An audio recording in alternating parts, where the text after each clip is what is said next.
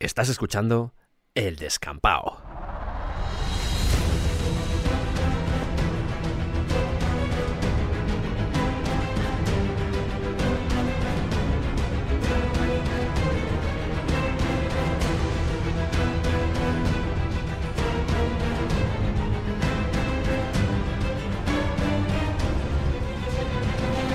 Bienvenidos al Descampao.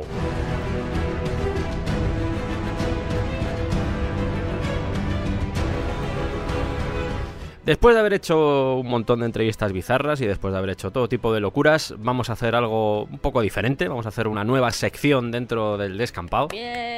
Van a ser biografías de personajes históricos en su mayoría. Y esto que voy a decir es importante. Somos un programa de divulgación, pero también somos un programa de humor. Puede que elegir a Vlad Tepes como primera biografía y hablar de humor, pues con empalados, con sangre. Con más empalados. Sí, con más empalados, sí. Sí. Pues sea un poco jugar fuerte. Pero ya que hemos hablado de Drácula y que prometí que lo haría, pues qué menos. Esto no es un pasaje de la historia de, de Cebrián. No es eso, ¿vale? Él tenía su estilo y a muchos nos encanta. Esto es algo diferente, ¿vale? O sea, va a haber chistes. O sea, que si vienes buscando un programa de historia, quiero que me cuenten la historia. No, no, aquí esto es otra cosa. Pruébalo, si te gusta te quedas y si no te gusta, pues elige otro programa que te guste más. No pasa nada, no nos molesta. Es verdad, no nos molesta. No nos molesta Así nada. que hecha esta breve introducción y si os gusta el formato, por favor nos lo hacéis saber porque es importante que haya un poquito de feedback y nos digáis, oye, pues me ha gustado mucho este tipo de biografías, vamos a iniciar ya este viaje alrededor de la figura de Vlad Tepes, ese gran desconocido. Como siempre, por contextualizar, nos vamos a ir al siglo XV, a mediados del siglo XV. Valaquia, que es donde va a tener lugar la mayoría de las cosas que vamos a contar, está situado en lo que hoy sería el sur de Rumanía. Que la actual Rumanía estaría formada por lo que en esta época era Moldavia, Valaquia y Transilvania. Un momento, ¿quién es usted? Porque lleva un rato ya aquí hablando, pero no, no sé quién es, no, no... Oh, Javier, me llamo Javier. Javier. Javier Tepes. ¿Cómo? ¿Qué pasa?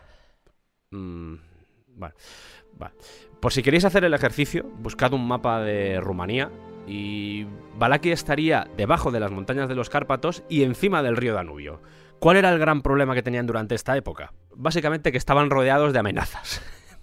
Y no, no solo estaríamos hablando de los turcos, Hola, somos los turcos. que a estas alturas ya habían conseguido penetrar en Europa, estaban en Europa Central y los Balcanes, Extendiendo los confines de nuestro imperio otomano. sino que además tenían que aguantar a los húngaros. Hola, somos los húngaros. Que los húngaros en sí mismos no eran una amenaza, pero sí se dedicaban a quitar del trono al voivoda de turno. El voivoda de turno, ya que Valaquia era un principado, era un príncipe, pero en realidad era como una especie de rey. Vasallo de Hungría, pero era un rey. Dentro de este reino de Hungría tenemos una figura muy importante y que nos va a llevar finalmente a Vlad Tepes. No os preocupéis estoy haciendo así una especie de introducción, pero vamos a ir muy rápido ya a lo que sería Vlad Tepes o la historia de Vlad. Pero tenemos al emperador Segismundo, que era rey de Hungría, de Croacia, rey de Italia, de los romanos. ¿En serio? Además era el líder del Sacro Imperio Germánico. Ah, claro, y por eso era emperador. Eh, efectivamente, eso es. Es el imperio sacro germánico es Sí. y emperador, emperador. Gracias, Javier. Segismundo, nuestro querido emperador Segismundo, fue el que creó una sociedad secreta, una sociedad de caballeros, cuyo fin principal era defender la cristiandad frente a los turcos.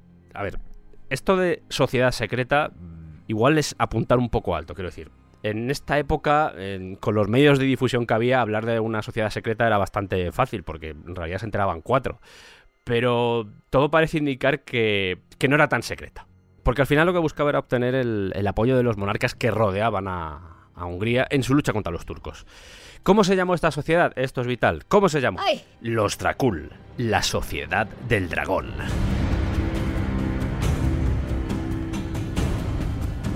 Y aquí nos vamos ya a la etimología rumana, que es lo que nos interesa, porque Drac sería dragón y Ul sería él. Entonces sería el dragón. Pues claro. ¿Y quién fue investido como caballero de la Orden del Dragón en 1431? Pues no me lo sé, no, no. Vlad II de Valaquia. El empalador. No, su padre. Ah, vale. Que era, además de voivoda, o sea, el señor soberano de Valaquia, era el comandante principal de la fuerza militar. Un título que había obtenido de su padre, que era Mircea I, también conocido como Mircea el Viejo.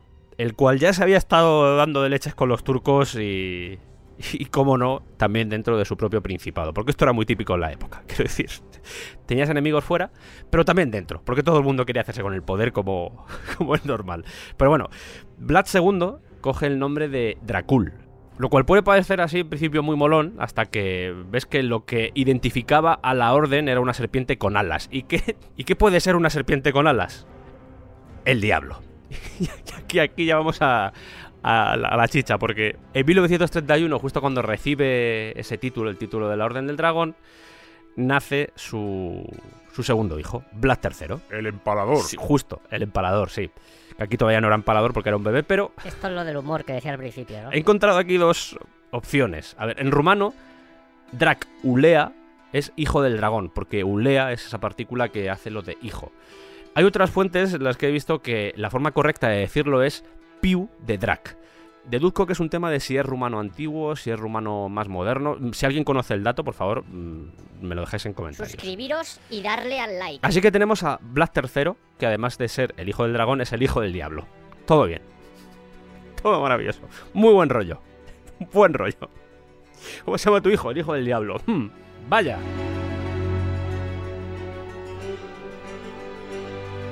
Vlad III nació en Sigisoara entre noviembre o diciembre de 1431. También he visto la fecha 1428. Esto es algo muy típico que vamos a ver a lo largo de esta historia porque los datos a veces mm, se mueven bastante. He visto la fecha de 1428, pero vamos a dejar la bonita historia de que Vlad II fue ordenado caballero en el mismo año en el que nació su, su hijo. Más bonito así.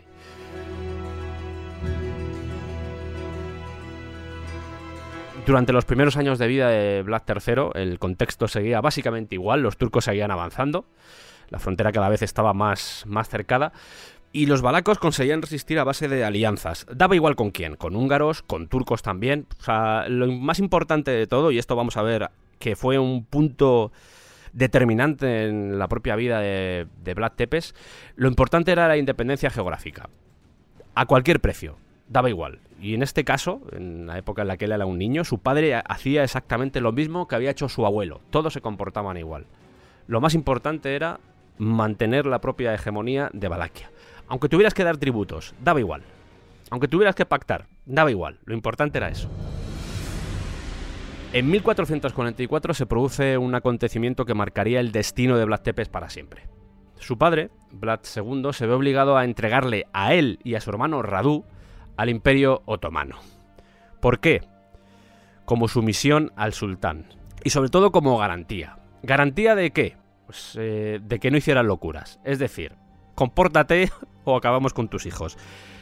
Este tipo de negociaciones han sido muy típicas a lo largo de la historia. La mejor forma de hacer que un país se comporte, que, que no se salga de madre, es cogiendo a alguien de la familia, familia real, eh, alguien, algún elemento muy importante dentro de la aristocracia, y llevándotelo a tu país.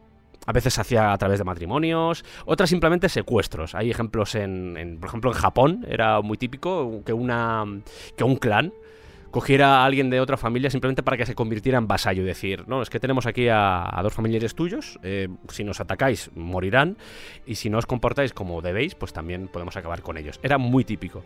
Yo creo que a lo largo de la historia siempre ha sucedido. El tema de coger rehenes es una cosa que ha funcionado.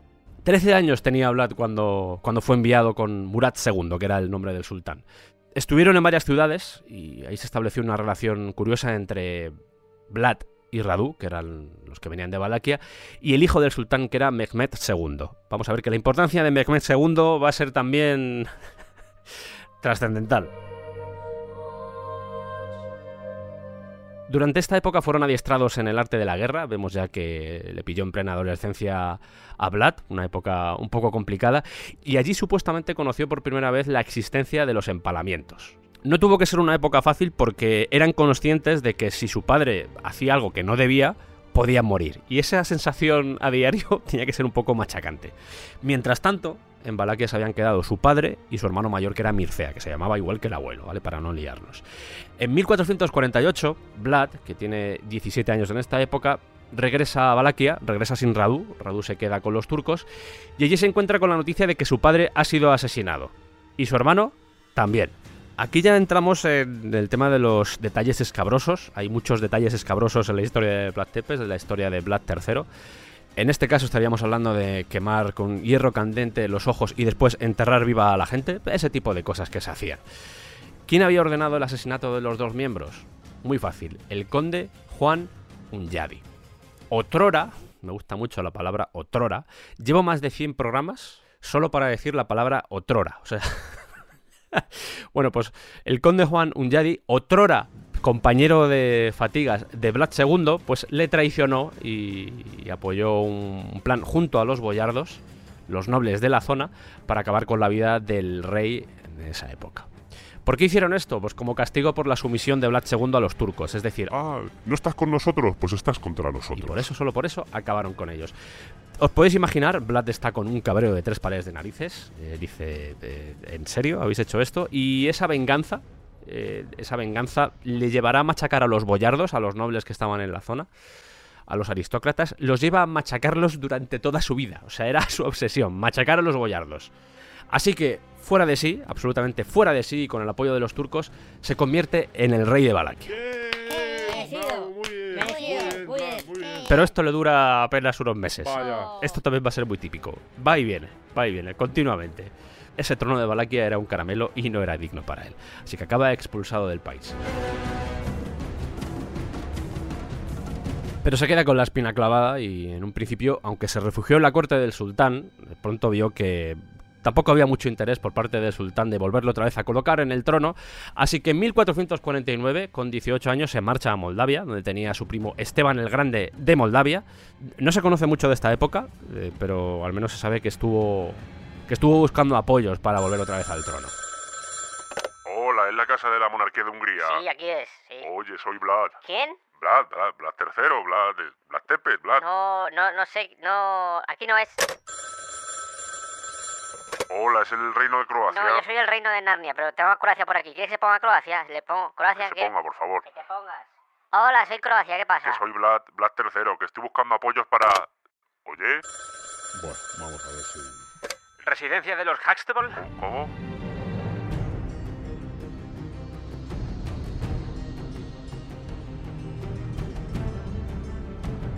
En 1453 se produce la conquista de Constantinopla por parte de Mehmed II, que aquí ya estaba partiéndolo. Recordamos que Mehmed II era el niño con el que se había criado, o al menos había pasado la adolescencia Vlad III. Y aquí el miedo de los húngaros empieza a aumentar exponencialmente, porque dicen, ostras, se han hecho con Constantinopla, los otomanos están cerca, nos las van a liar.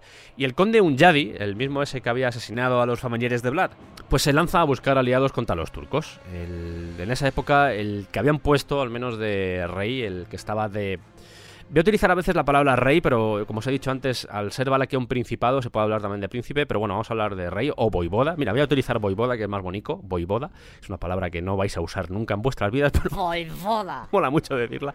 Voivoda. Bueno, pues habían puesto de voivoda a Vladislav II. Y este, pues, se mostraba cada vez más afín a los turcos, a los otomanos. Así que un, un Yadi que le gustaba mucho esto de urdir planes dijo, eh, ¿y si le sustituyo a este Vladislav II, que es así, que está pactando con los turcos, y si le sustituyo por el mismo Vlad Tepes? Porque, a ver, él conoce a los turcos y además se lleva muy mal con Mehmed II. Así que, este aquí. Qué bonito es este aquí, este aquí, eh, qué bonito. Suena raro pero bonito a la vez. Sí, eh. ¿Cómo? No, que, que suena raro pero bonito a la vez. Este aquí. Eh, sí. Eh. Es como otrora, ¿no? Sí, otrora también, pero este es como otra cosa. Bueno. Sí, este. Se lo sugiere a Vlad y Vlad olvida lo que había pasado con sus familiares. Esto es serio. Esto demuestra lo que os comentaba antes de que lo más importante era mantener el poder sobre Valaquia. ¿Que has urdido un plan para matar a mis familiares y luego me pides que me alíe contigo? Lo hago, no tengo problema. Todo por volver a tener otra vez el poder sobre Valaquia. Así que se lanzó al combate a recuperar su querido país. A cualquier precio. Junto a un contingente transilvano y acompañado por un noble de la casa de Bathory, Bathory, hay muchas leyendas alrededor de la casa de Bathory, sobre todo por Elizabeth Bathory, la que se bañaba en sangre, lo comentamos en el especial de Drácula. Bueno, pues cogió el trono porque acabó con Vladislav y se convirtió en 1456 en príncipe de Valaquia. Por segunda vez. Esta vez le duraría más. De hecho, eh, esta vez al menos fue reconocido por los reinos cristianos, que eso quieras que no se agradecía en la época. Y aquí empieza el reinado o principado más largo de Vlad Tepes en su país, en Valaquia. Pero las cosas no iban a ser fáciles, porque a los pocos meses muere Juan Unyadi, el conde, este que mató a los familiares y luego dijo, oye, ¿por qué no pactamos?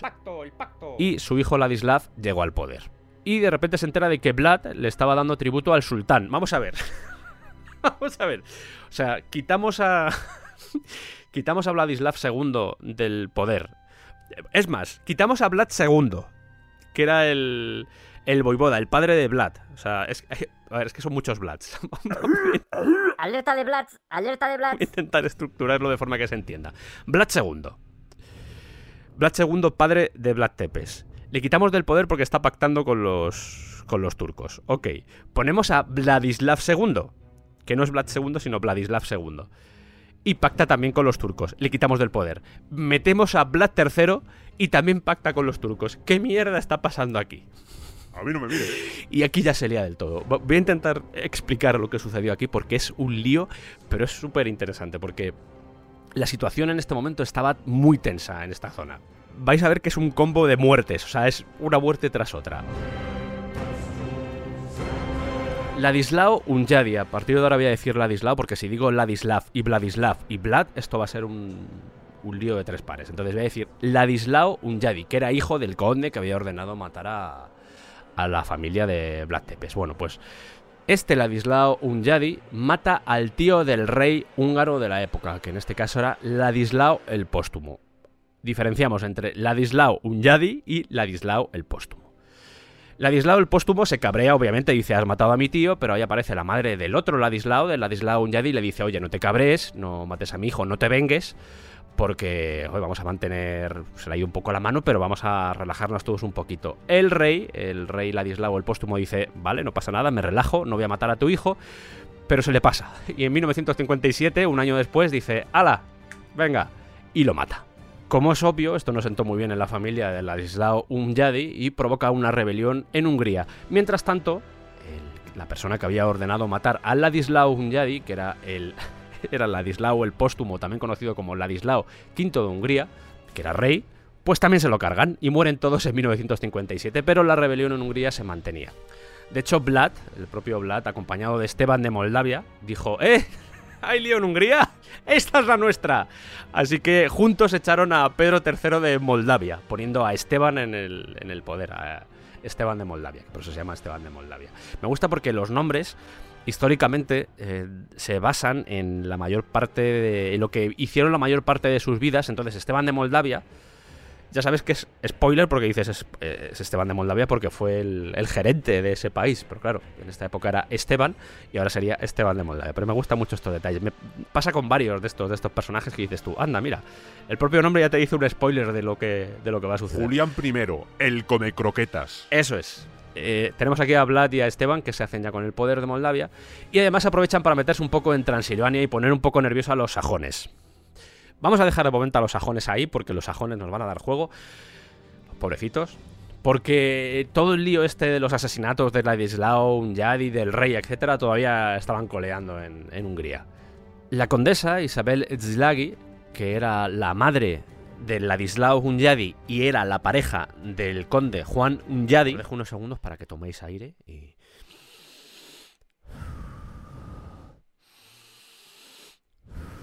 Bien, seguimos. Pues dice, a ver, yo puedo olvidar todo lo que ha pasado si cogéis a mi hijo pequeño, al querido Matías, y me lo ponéis en el trono de Hungría. ¿Qué os parece? Estupendo. Y así sucedió. En 1458, Matías Corvino pasa a ser el regente de, de Hungría.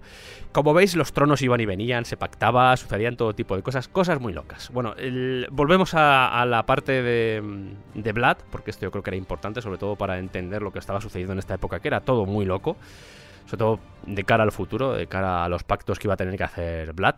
Pero bueno, eh, como os he dicho, en 1456 es cuando empieza el reinado principado de Vlad Tepes. Y aquí eh, viene la parte de la paranoia. O sea, también normal, también entendida, porque cuando ves que todos los tronos que te rodean van y vienen a través del arte del asesinato y la conquista, como que te emparanoias un poco.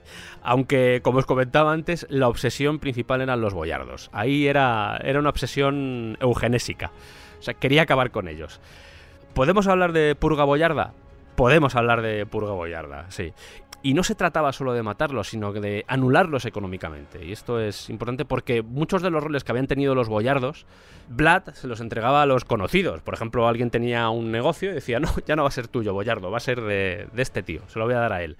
Incluso a extranjeros. O sea, funcionaba así, por joder. O sea, el objetivo era fastidiar. Es más, una de las piezas centrales del, del poder de la nobleza valaca eran las conexiones que tenían con, con las ciudades autónomas de Transilvania. La mayoría de ellas estaban habitadas por ciudadanos de origen sajón. Aquí volvemos a recuperar a los sajones, a los pobrecicos, porque Vlad se cebó también con ellos, no solo con los boyardos, sino también con los sajones. Se cuentan auténticas salvajadas, en, por ejemplo, en Brasov, porque los, los colonos no querían, no querían hacer tratos con, con Vlad, y si a eso le sumamos que, que tampoco querían pagarle el tributo y que encima apoyaban al voivoda Dan II para que llegara al poder, pues como que la cosa estaba tensa.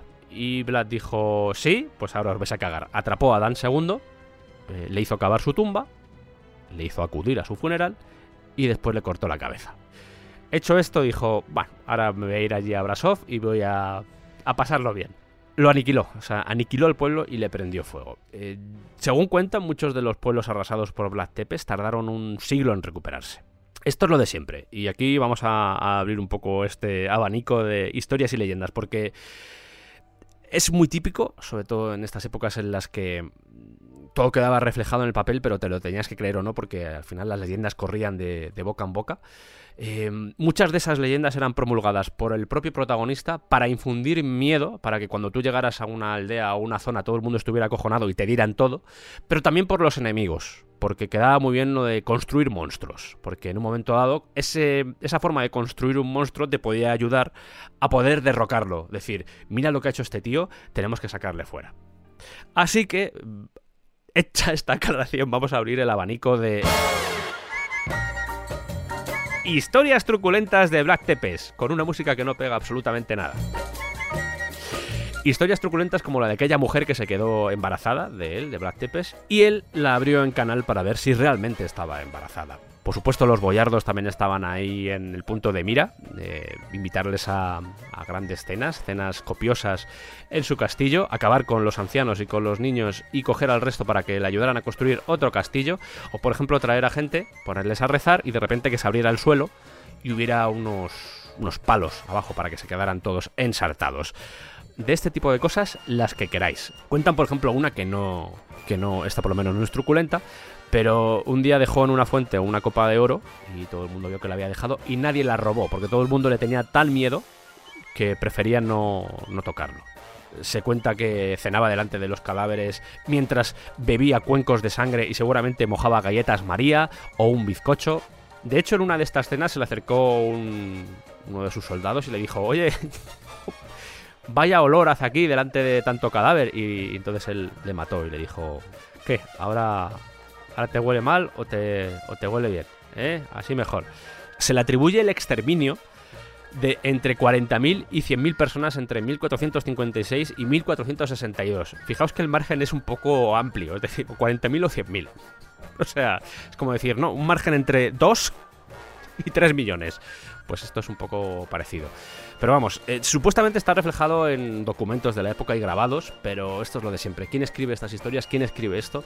¿Quién hay detrás de todo lo que de todo lo que conocemos? ¿Quién hay detrás de todo esto? Pues a mí siempre me entra la duda porque no sé muy bien. A veces nos basamos mucho y no nos queda otra. Eh, en realidad es, es, así.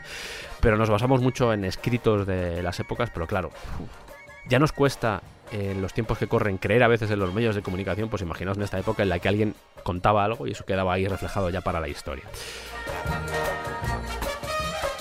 Haciendo tiempo para que acabe.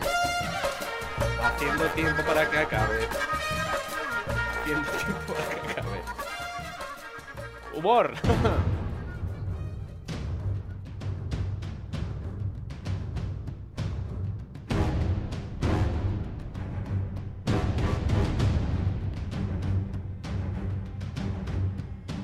tenemos a un Vlad tercero, tenemos a un Vlad Tepes, que ya empezaba a ser conocido como Vlad Tepes, básicamente porque cogía a la gente y la empalaba, que eso significa Tepes, el empalador es Vlad Tepes, Vlad el empalador. Y, y en esta época tenía ya 30 años y se había dedicado a incinerar, desollar, aniquilar aldeas y quemar todo lo que encontraba a su paso. No pasa nada. ¿Y los turcos? ¿Qué pasaba con los turcos? Pues que ahí seguían intentando conquistar zonas. ¿Y Blas qué hacía? Pues pagar tributos para que los turcos no le conquistaran. Pero, hete aquí Ay, otra vez este, qué bien, ¿no? Este, Este sí. Qué bien. que en 1460 decide dejar de pagar el tributo.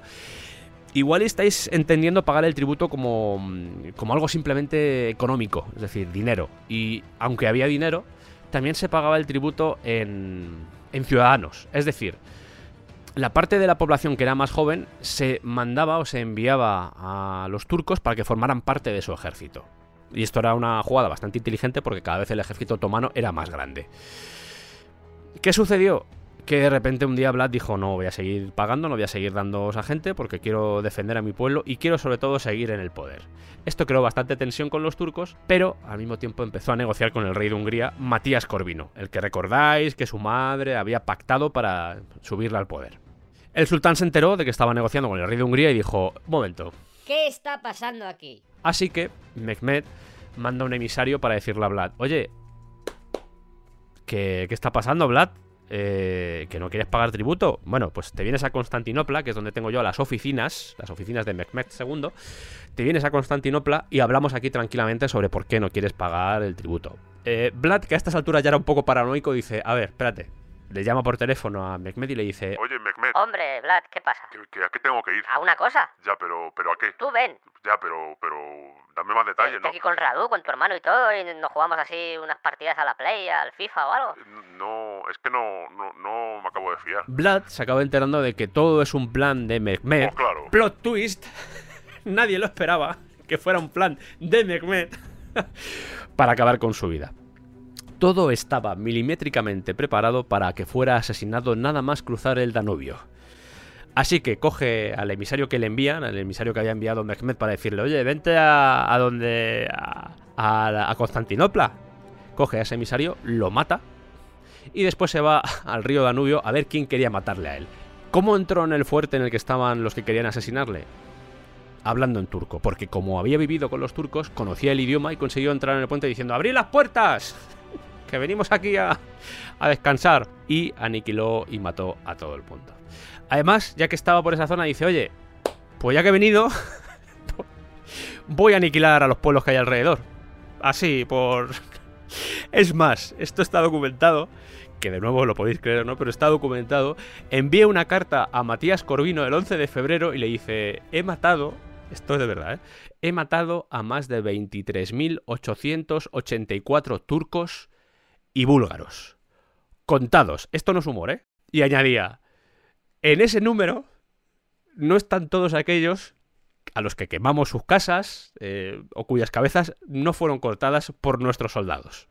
Y para que Matías Corvino tuviera claro que no estaba mintiendo, le envía dos sacos llenos de orejas, narices y cabezas. Y Matías Corvino, pues os podéis imaginar. ¿Te ha llegado el paquete ya? Pero hombre, Vlad, copón. Te ha llegado ya, ¿no? Te ha llegado. que esto parece un, un, un Mr. Potato. ¿Qué me envías esto? ¿Qué es esto? Los límites del humor. Y ya de paso, ya que le estaba mandando este a jugar dantesco, le dice, oye, mm, ya que estamos, si me puedes ayudar militarmente, porque yo he dejado de pagar tributo, porque al final yo lo que quiero es el honor del rey, o sea, eh, la corona santa de Hungría es lo más importante y lo que tiene que perseverar, además de la cristiandad y la fe católica. Y además tienes que entender que yo estoy aquí ahora dándome de leches con los búlgaros y están todos acojonados, o sea que, oye, aprovechamos y tú me das poder y yo me hago aquí con más cosas y toda esta zona que era de los turcos yo la recupero. ¿Qué te parece?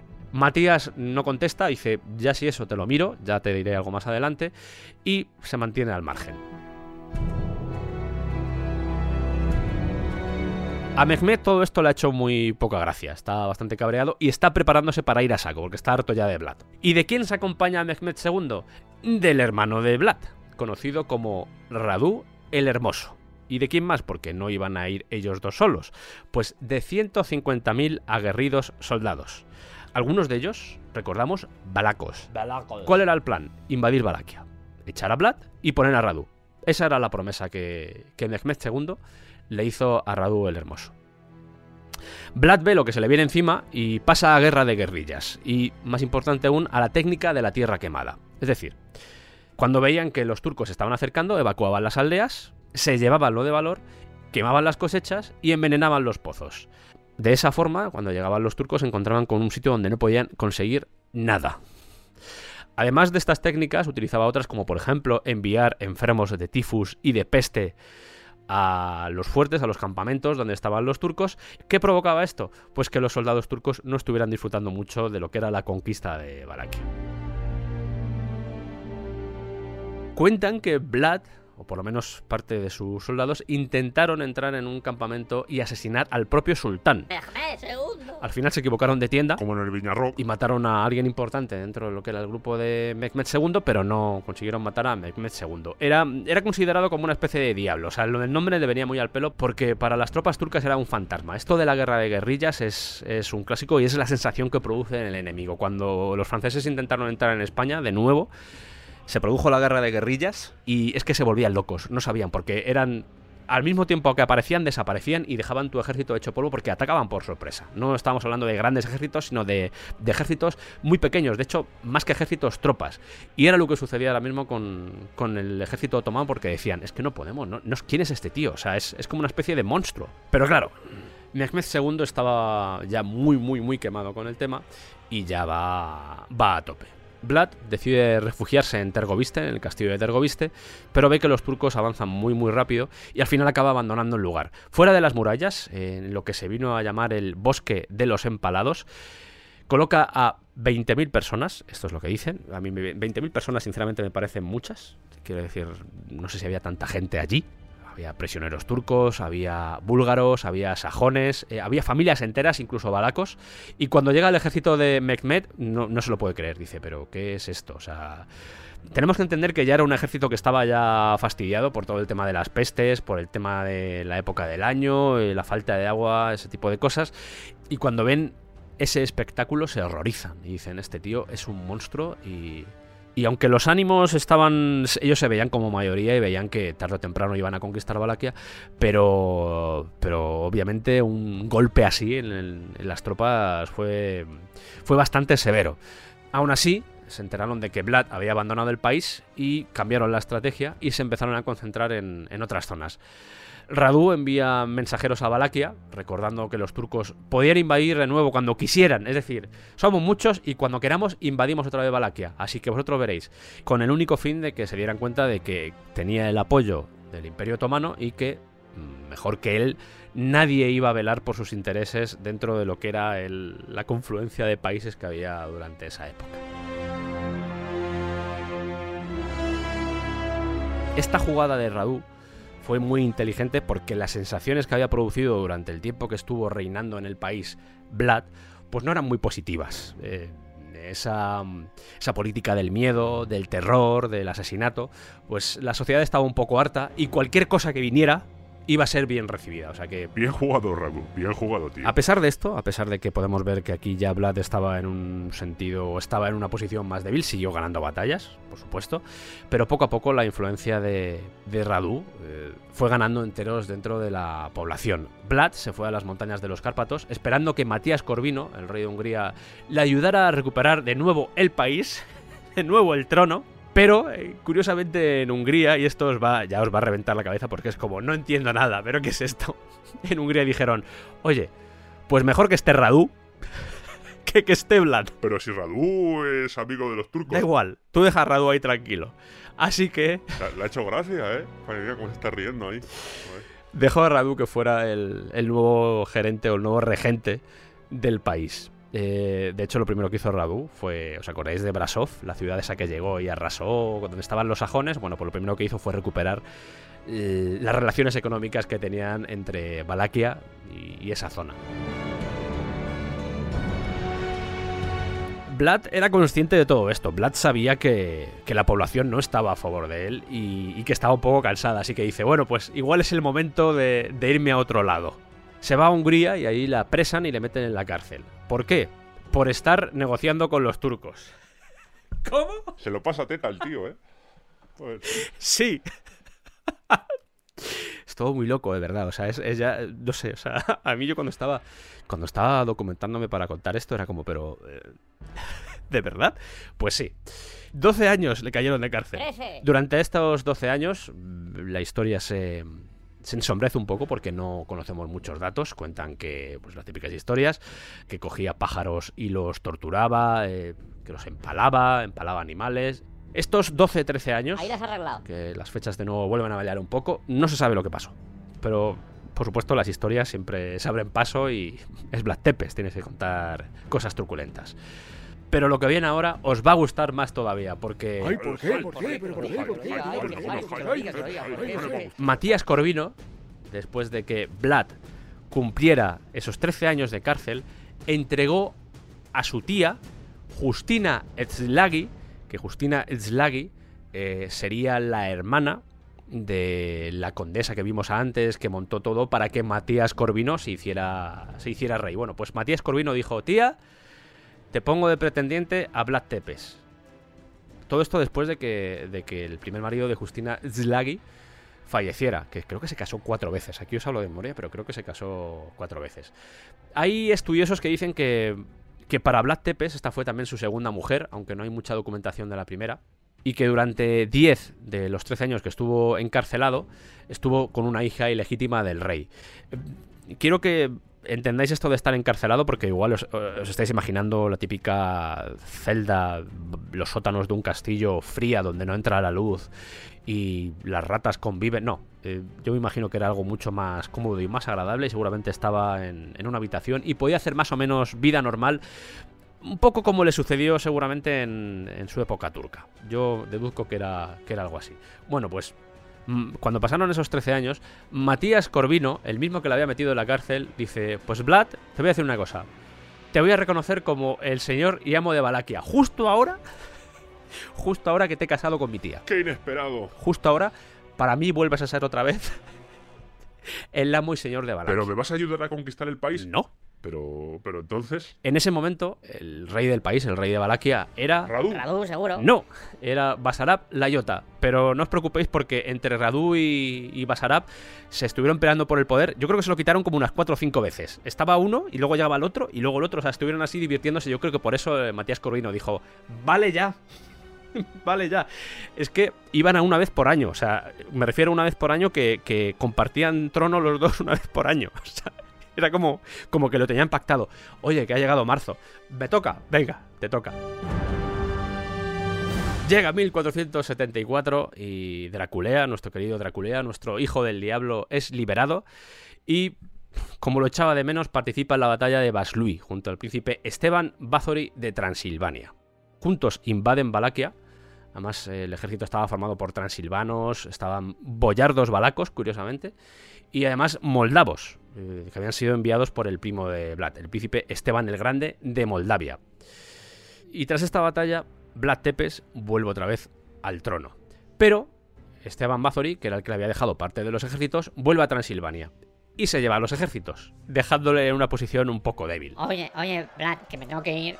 Que es que no sé si he cerrado la puerta del castillo. ¿Cómo? ¿Cómo que te tienes que ir? Que, que no... Que tengo la duda desde la batalla, llevo yo pensando, ¿habré cerrado o no habré cerrado? Ya, pero no... Estoy aquí con el come-come y... Pero no te puedes ir. Voy, de verdad, voy, veo a ver si está cerrado y vengo. No es nada, ¿eh? Pero- Son un par de semanas, igual un mes. Pero yo vengo, ¿eh? No, no te preocupes. Pero no, no te no, preocupes. no me dejes solo que me van aquí a Es que aniquilar. tengo el reconcome, no tengo que hacerlo. Pero... Hasta luego.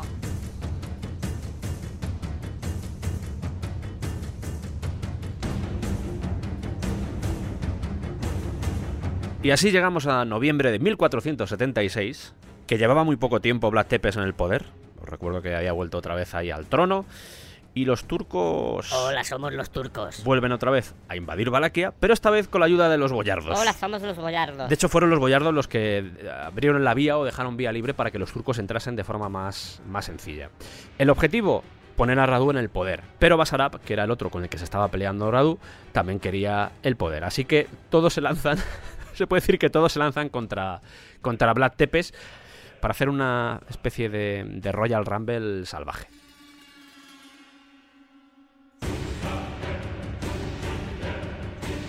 ...1476, como os decía... Vlad Tepes tiene 45 años. Se dirige a Tergoviste, con 200 hombres de escolta. ¿Y quién le espera por el camino? Los turcos, que le plantan una emboscada. Los soldados defienden a su líder con fervor. Los soldados turcos cuentan que los soldados balacos parecían poseídos por el demonio, por un espíritu infernal, se dejan la vida para intentar defender a su señor y solo sobreviven 10. El propio Vlad III acabaría muriendo en esa batalla. Su cabeza fue cortada, enviada a Constantinopla y se puso en la torre más alta del castillo. Hay tres versiones sobre la muerte de Vlad Tepes. La primera es que fue muerto durante la batalla y que fueron los boyardos los que le mataron. La segunda es que fueron la segunda es que fueron, joder, la segunda es que fue asesinado por sus guardaespaldas, podría ser también, y la tercera que es la más difundida, cuentan que durante esta batalla que os acabo de decir, eh, antes de ser capturado por los turcos, logró escapar eh, y se colocó el ropaje, se colocó la ropa de un soldado turco y huyó en dirección a sus hombres. Cuando sus hombres le vieron, dijeron, ¿cómo? Que hace un enemigo corriendo hacia nosotros. Y le mataron al instante.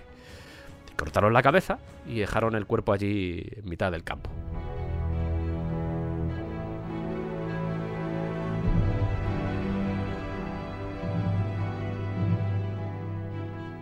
No sé muy bien cuál es la versión más fidedigna, lo que sí sé es que no está muy claro dónde se le enterró. Y esto cuadraría con, con cualquiera de las tres versiones, porque alguien que engendró tanto odio, alguien que engendró tanto terror, solo podía tener un final como, como el que tuvo. Y hay versiones que dicen que, que está en el monasterio de Snagov, desde el siglo XIX, pero no está muy claro dónde pueden estar los restos de Vlad Tepes.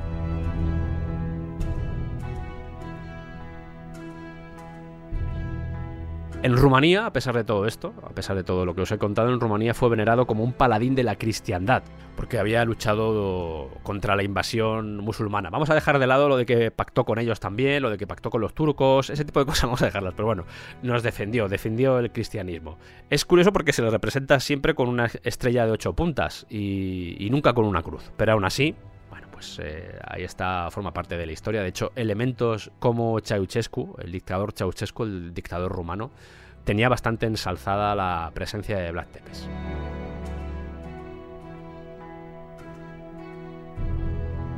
Al final hemos estado hablando durante esta biografía de un personaje que, que forma parte de la historia, un personaje que no solo acabaría pues desarrollándose en ese mito vampírico que vendría después con Bram Stoker o con el cine, sino que estamos hablando de un personaje que, que nos ayuda a entender también cómo funcionaba o cómo, cómo era aquella época, porque a mí me cuesta mucho creer que todas las salvajadas que se le asignan no las estuvieran haciendo en otras zonas. Eh, esto me lleva un poco a, a cerrar con esa reflexión sobre el ser humano, sobre la maldad del ser humano el ser humano ha hecho auténticas barrabasadas a lo largo de su, historia. Eh, somos, a veces me da la sensación de que somos como virus, que destruimos todo aquello que vemos, incluso nos destruimos entre nosotros.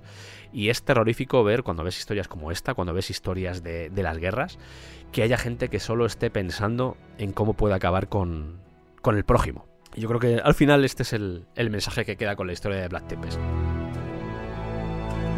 Da más miedo el ser humano y lo que ha hecho el ser humano que cualquier historia de vampiros, hombres lobo, fantasmas, etcétera. El verdadero terror está dentro del ser Menos humano. mal que era esto un programa de humor, ¿no?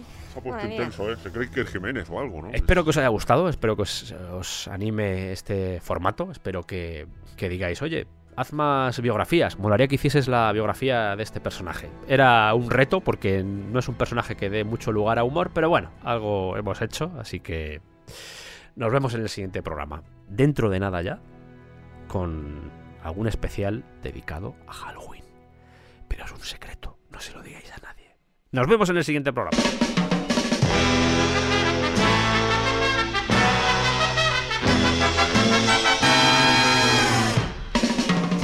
Soy un Drácula yeye que a nadie asusto. Si no tiemblan ante mí no me disgusto. Soy un vampiro genial que nada chupa. Aunque después me dirán que estoy chalupa. Soy moderno, soy eterno y lo estoy pasando bien. Soy vampiro con melena. Soy un Drácula yeye. Drácula yeye. Drácula yeye. Yo no duermo en ataúd ni nada de eso. Veo la televisión y como queso. Cuando salgo por las noches yo no vuelo, en mis 600 me voy al cementerio. Soy moderno, soy eterno y lo estoy pasando bien. Soy vampiro con melena, soy un Drácula yeye. Drácula yeye. Drácula yeye. Soy un Drácula amigo de los hippies. Como whisky hago voy, hago pipi. Cuando salgo por las noches vuelvo pronto, porque tengo miedo que me salga el coco. Soy moderno, soy eterno y lo estoy pasando bien. Soy vampiro con melena, soy un Drácula yeye. Drácula yeye. Drácula yeye. Drácula yeye. Drácula yeye. Hola, soy Javier Tepes y nadie me ha